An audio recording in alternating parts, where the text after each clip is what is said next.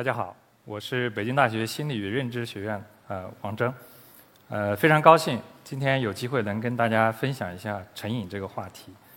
呃，刚刚其实跟这个星空探测啊都有非常相似的地方，因为我们把大脑就当做一个自己的星球一样啊，其实大脑里面的地图啊也是充满了各种奥秘啊，特别是在成瘾的时候，大家都想什么啊？最近这段时间这个话题啊。呃，非常有热度，啊，似乎有些人认为这个成瘾是不是人之天性，呃，有可能不能抗拒，对吧？那么实际上，我们从一个最简单的概念开始说起，叫习惯。那么说起习惯呢，古往今来有非常多的呃思想家、哲学家啊、名人对习惯都非常有关注度啊，特别是呃前一阵儿可能大家听过一个比较流行的词语，“优秀是一种习惯”。啊，这个词是从哪里来？这个词是从这个古希腊哲学家亚里士多德说的。啊，优秀不是一个行动，而是一个习惯。那么，在文艺复兴时期，法国的思想家蒙田对习惯的描述可能更为啊细微啊，特别是对于他习惯养成的这个过程啊，说的比较贴切。大家仔细体会一下这个词，呃，这一段话啊，习惯在我们每个人身上一点点的。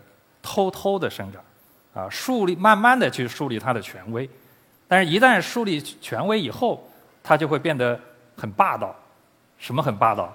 就你会发现你的身体，啊，你的大脑似乎就被这个习惯给掌控了。我看在座有很多是家长带着小朋友来的，啊，我在教导我们家女儿的时候也是一样，从小就要养成良好的习惯，啊，作息习惯、学习习惯、啊，生活习惯。啊，而而且我们经常说，良好的习惯是成功的一半，那的确是这样子，啊，但是可是，万一啊，如果我养成了坏习惯怎么办？啊，有没有这个可能？非常大的可能，对吧？现在啊，比方说我看到好吃的我就流口水了，怎么办？对不对？还有比方说网络游戏，啊，短视频，我今天看会儿抖音行不行？是吧？还有甚至变成更严重的问题，比方说性或者是毒品相关的，啊，那这些呢，都是构成了有可能成瘾的一些物质，啊，大家就好奇了，那么这个到底是哪出了问题？啊，特别是人类自身为什么会对这些东西成瘾呢？啊，那么科学家为了研究这个问题，啊，我们想，当我想要吃一样东西的时候。它到底是我的肠胃出了问题，还是我的脑子出了问题？那么科学家为了研究这个问题呢，我们发明有一种技术叫磁共振成像技术，啊，大家可以把它简单理解为是一种超级照相机，它可以对身体任何部位进行无损无创的成像。如果我们是把它来拍这个大脑的话，我们就可以看到，当可能你在想吃一个什么东西的时候，啊，你的大脑。发生了什么事情？啊，那么这项技术非常啊有威力，对吧？那先后呢有七项诺贝尔奖啊，都是跟这项技术有关联，啊，那么它现在已经广泛的应用于医院呐，然后脑科学研究啊，心理学研究，啊，那么甚至还有延伸到经济学、政治学，啊，那么政治学这里给大家举一个例子，比方说右边这个图片是早在2008年，奥巴马和麦凯恩在竞选美国总统的时候。那么政府非常感兴趣，这个选民到底可能会投谁的票，啊？那我们把选民放到磁共振设备里面去拍一拍他的大脑，然后对奥巴马和麦凯恩的这个反应是什么样子？他心里面到底是想投谁的票呢？啊，这非常有意思的一个啊工作。特别是大家想想，如果我每天沉迷于刷这个短视频，那这个大脑到底发生什么事儿了？啊，大家肯定很好奇。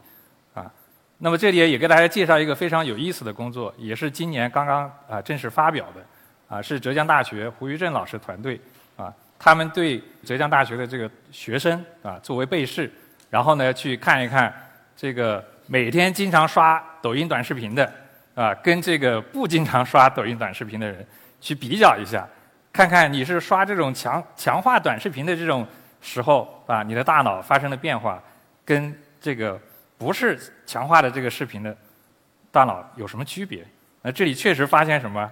呃，这里显示了一些这个大脑的切面的这个图，啊，大家看看，就是想象一下是从这个这个方向，啊，用这个机器将无损无创的，不是真的切开啊，只是拿照相机一样从这个截面去拍一下，你会发现红的地方和蓝的地方，那么红的地方就是呃看短视频的时候大脑特别兴奋的地方，啊，然后蓝色的地方就是看短视频的时候大脑被抑制的地方，那么红色的地方有哪些呢？比方说。内侧前额叶、外侧前额叶，然后大家都知道，前额叶呢是主管人的这个认知、决策啊这些高级认知功能的地方。所以你看看，别别以为你刷短视频好像不动脑子，但实际上飞快在动脑子啊。所以我们再回到这个习惯的这个养成，从一开始的时候，你还会去需需要使用，比方说你的前额叶、你的这个。顶叶是吧？这些比较高级认知功能的地方，慢慢的会迁移到什么？迁移到这个主管你的动作啊、感觉、触觉的这些地方。这个通俗点什么意思呢？刚开始养成习惯的时候啊，你还会去发生一些动动脑子、认知的事情。等到习惯真的养成了，基本上变成不动脑子了。如果啊，我们把用一个比较专业一点的这个这个词汇哈，我们叫强化学习啊。这个说起来很专业，但实际上是什么？它描述的是个体跟环境之间的一个互动。每一个人啊，甚至是动物啊，都可以通过这种互动来干嘛？这个强化学习就是我不断在调整自己的行为啊，调整自己的这个每一个动作。这样的话，以最大化的去得到一个奖赏啊。所以在这个奖赏的过程当中，我知道哎，什么样的路径是可以最大化我的奖赏。慢慢的，我就去强化这个过程。啊讲这个模型的目的，其实想是跟在座的各位分享一下，我们去理解了习惯也好，或者是更坏的这个成瘾的这个养成的过程，我们有没有办法去预防一下？啊，那么在这个模型当中，有几个比较主要的因素，啊，首先第一，啊，很显然你得要有这个源头，啊，你得要有这个刺激，所以你在避免养成一个坏习惯的时候，那干嘛？我就尽量去掐断这个源头，断了这个念想，啊，大家自己脑脑补一下的。最近国家出台的一些政策，比方说我们要去限制未成年人的这个游戏时间，啊，从这个某种意义来讲，这个科学性是非常强的。因为什么？我在这个强化学习的这个过程当中，把这个念想源头给掐断，啊，这是第一。第二，如果实在是掐不断，啊，比方说我们家闺女她喜欢玩玩这个 iPad。你你断不了啊！这生活当中它就有那一部分，对吧？那通常我会采取一些策略，比方说今儿他说他想玩会儿 iPad，我说好，你跟我出去，我们去跳个绳儿。啊，这个是一种策略，分散他的注意力，啊，给他一些这个干扰，不要让他陷入到这个强化学习的这个过程当中去，啊，这是也也是一个策略。那么还有一个策略，但一旦进入到这个过程，比方说他还是。没有办法，他不可能说每次我我他要玩 iPad，我就带他去跳绳他肯定也不干了，对吧？那么他他如果他真的玩上了，这个过程当中尽量的去降低他的奖励。刚才这个模型强化模型的这个这个学习的这个模型是什么？最大化这个奖励是这个模型的这个得以能够不断的陷入到这个循环的这个进展当中。所以玩这个 iPad，尽量的去什么降低这个 iPad 对它形成的这个奖励。啊，这里面可能每个人都会发挥自己的这个想法，啊，那么实际上这个强化学习，刚刚说的不光是对于人，啊，实际上是对于动物。比方说我们实验室这里有一个视频，啊，实际上是我们利用这个强化学习模型，可以训练这个猴子。刚才它是在控制一个游戏杆，啊，它去玩这个简单的游戏，白色的这个点是它控制的，然后蓝色的方块是他要去追踪的。啊，所以你看看，我们通过这个奖励的措施是什么？就是你做对了，我就给你果汁喝，啊，所以这样子通过几个练几个月的这个刻苦练习啊，猴子可以非常好的、非常熟练的去玩这个游戏，啊，一点问题都没有，啊。当然了，这个过程，对吧？我们刚刚说这个成瘾的过程啊，除了这个强化学习之外，对吧？成瘾的有些特征，比方说比较冲动啊，大家都知道冲动是魔鬼。是吧？但实际上，除了冲动是魔鬼之外，下面还有一个魔鬼啊，强迫也是魔鬼，啊。我们先说冲动好了。那么冲动，典型的冲动，大家每个人都可以理解啊。我这里稍微解释一下，比方说缺乏坚持，也是一种冲动啊。比方什么事情，我就想去随便去做了一下，但是我不能坚持做下去，啊，那也是一种冲动，啊。还有一种冲动选择，啊，冲动选择，我换句话说，大家可能比较容易理解，就是很多时候啊，我宁愿得得到一个当下马上的一个小的奖励。我去忽略一个后面一个大的奖励，或者是忽略一个后面一个未知的这个奖励，我就想要像现在的。除了冲动之外呢，强迫是另外一个魔鬼。啊，这里面下面一个小的 video，你可以看得到。啊，这是奥斯卡影帝哎，在表演这个呃一个强迫症的这个这个强迫行为的这样一个过程。你可以看到他用这个肥皂啊拼命的在洗手，啊拼命在洗手，然后不断在重复，哪怕是最后洗到这个。手皮可能都秃噜了，所以这里面有存在一个强迫啊，不断的陷入一个重复的这样一个过程。在别人旁人看来，这个手已经洗得非常干净了，对吧？但是他心里面还不断的存在这样一个焦虑：我必须要没有洗干净，这里面我必须要重复的洗啊。所以这个时候，我们通通常说的这个强迫啊，就像第一点里面说的，碰到这个状况的时候，一个认知刻板，就是我始终认为我这手没洗干净。还有的时候，他不会切换这个注意力。那也是一种强迫，是吧？所以，冲动和强迫啊，都是这样一个成瘾的特征。我们换一个话说是什么呢？它实际上是表述了大脑的灵活性。啊，我如果说这个奥运会的体操，我相信在座每一位都知道是什么意思。我们除了要保持身体的这个灵活性之外，啊，我们还要保持大脑的灵活性。啊，我们讲这个就像一个大脑，时刻的也要做一些体操。啊，这种大脑的体操、大脑的灵活性，啊，专业术语叫呃认知灵活性。它是指就是我们根据外周变化的这个环境啊，来实时调整自己的一个行为，啊，所以像这个小卡通人儿一样，每个人脑子里面都住着很多小人儿，对吧？你需要不断的把它拉出来做做练习，啊，做做健身，啊。那么说的这个概念认知灵活性，它很抽象，啊。那么科学家通常会什么，把它去抽提出来有没有一些简单的量化的这个描述这个冲动性的这个指标或者是参数啊？我们这里介绍一个心理学的一个行为范式，叫反转学习啊。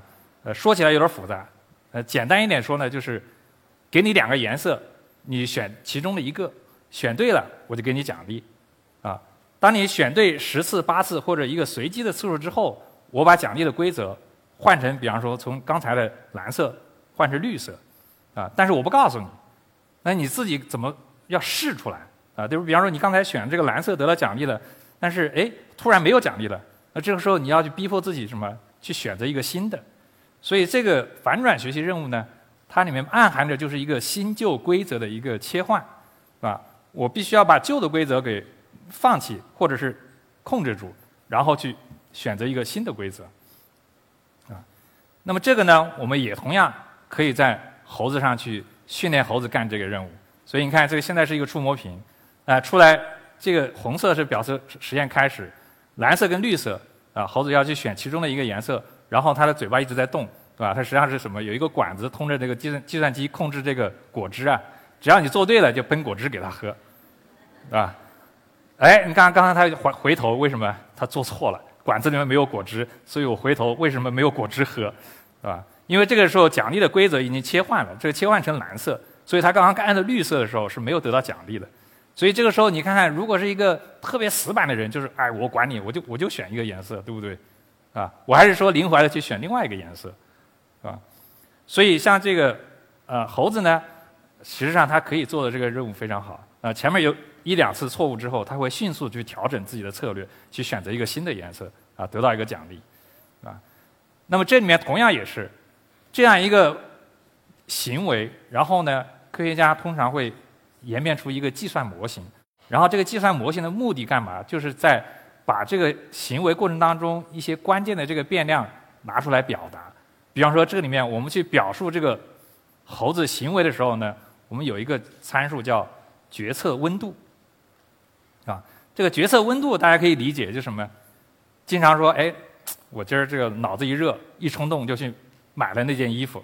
所以这个决策温度，我们发现什么？发现猴子的决策温度啊，要比人的就高。那意味着什么？猴子就容易头脑发热啊，一冲动去做选择啊。所以我们就发现，这个人跟猴子之间这个决策还是有差距啊。特别是这个海洛因成瘾的病人呢，也很容易冲动啊。成成瘾的人都很容易冲动。也就是说，成瘾的人当中，这个决策的温度啊都比较高啊，都比较高。那么这时候我们就好奇，对吧？这个决策温度或者这个冲动，到底是由大脑的哪些地方决定的？啊，那这时候我们怎么办？啊，把刚才那个超级照相机拿过来，呃，当你在做这个任务的时候。我用照相机照一照，看看哪大脑的哪些脑区跟这个任务有关联啊？这个也是同样，我们可以训练这个猕猴呢，在这个刚才说的这个磁共振设备里面去做这个实验啊啊！这里有一个实验的视频，那么左侧呢就是大家在医院里面也会见到这个磁共振成像设备啊，右侧是这个猴子，然后可以看到他的手啊在左右在倒腾那个游戏杆啊，他在做选择。然后那，右上侧的那个小屏幕上，绿色的跟蓝色的方块然后他去左右去做这个选择。然后我们通过这个专业的啊数据分析啊，我们就会发现，当猴子去做这个刚才所说的这个反转学习的时候啊，我们同样也发现有很多脑区啊都被激活了。那么这个是我们这个猕猴跟人的大脑的这个图啊，这个图呢怎么看啊？比方说这左。左侧是猕猴的脑袋，啊，右侧是人类的脑袋，啊，大家看到猴子跟人虽然很相近，但是其实还是有些差异，啊，有些差异。但是我们大概可以看得到什么？就是红色的这些区域，啊，我们刚才说的是你做这个任务的时候，这些区域都比较活跃，啊，它都被跟这个任务关联性非常紧密。那么蓝色的那些区域呢，是跟这些任务是反向的，啊，就是起到一有点起到一个像抑制的一个作用一样。啊，你会发现为什么刚才说猴子的大猴子比较容易冲动啊？猴子的脑袋容易发热，对吧？所以你可以看到，特别是猴子，你看中间这个下面这两两幅图呢，是相当于从这个左右两个半球啊，从中间这个位置，脑袋中间这个位置去看大脑是什么样子，啊？所以你可以看到中间的这些位置呢，你看猴子的大脑非常兴奋啊，非常兴奋。但是人呢，啊，没有那么多红的，而且相反还出来一些蓝色的，啊，那这里面可能问大家一个常识，也许很多人啊，包括我自己，是吧？我其实说实话，我都不知道这个概念到底从哪里来的。很多人相信人的大脑，比方说左脑是偏这个情绪化一点的，右脑是偏理智的一点，是吧？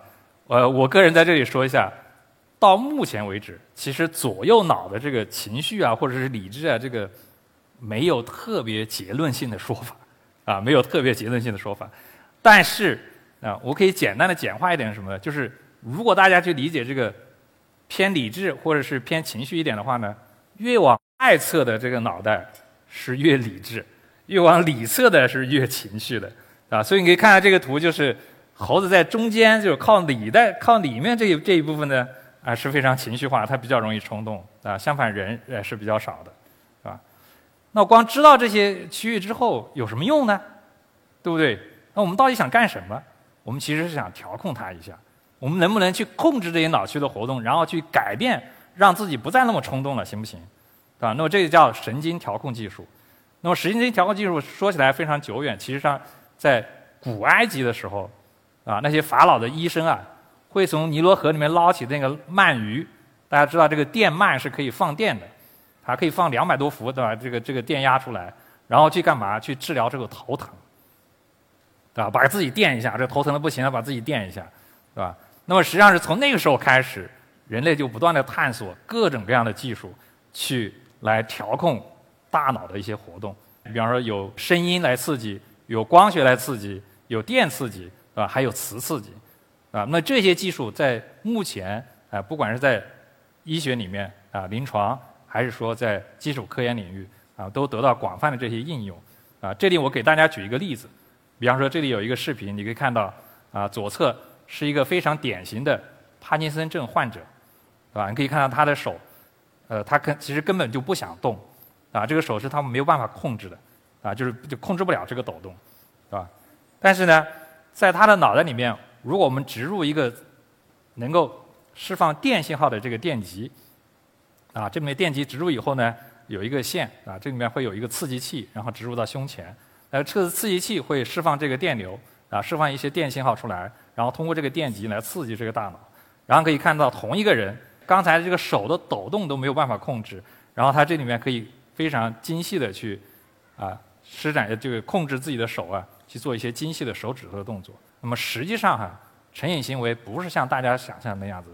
万一万一，对吧？如果真的是养成这种坏习惯，我们还是有补救的措施。当然呢，这里面需要跟大家强调的一点，如果真的有这方面的困难，一定要去找专业的人员去寻求帮助啊！千万不要相信这个呃网上的一些这个不太正规的一些宣传啊。我们这里给大家介绍，除了神经调控技术之外，对吧？就是声光电磁的这些技术之外呢。还有一些治疗，像呃认知行为治疗啊、药物治疗，对吧？包括呃肠道菌群，就是俗称的这个食疗啊。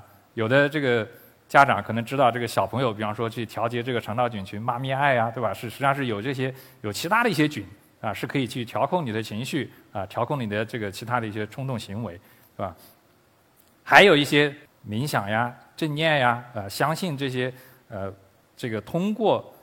啊，甚至是打坐，对吧？这样一种方式来调节自己的这个情绪，啊，这些都是可以的，啊，包括甚至呃聊天，是吧？我们俗称的这个话疗，啊，谈话治疗，啊，也是可以来改变这个成瘾的一些啊想法或者是行为，啊，这些都是可以控制，啊。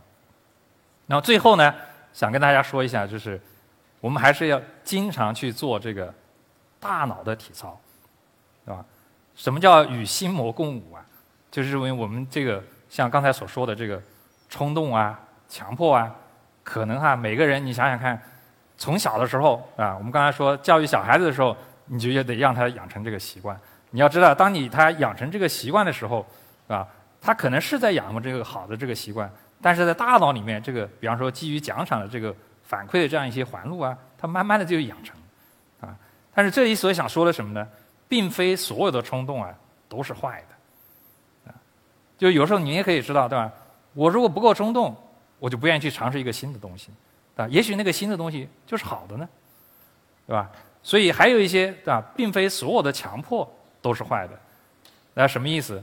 经常会有人说，啊，不管是科学家还是艺术家，是吧？都有一些这个强迫的特质，对吧？一件事情你只有反复、反复的去做，然后最后你才什么？才可以去追求完美，是吧？才可以把这个事情做到极致，哎，才把这个事情拔到一个非常啊前无仅有的这个高度，啊，所以最后呃，希望大家呃能够有所收获，然后呢，常做大脑体操啊，别光顾着每天去跑步锻炼身体啊，也要做做大脑体操，与心魔共舞。好，谢谢大家。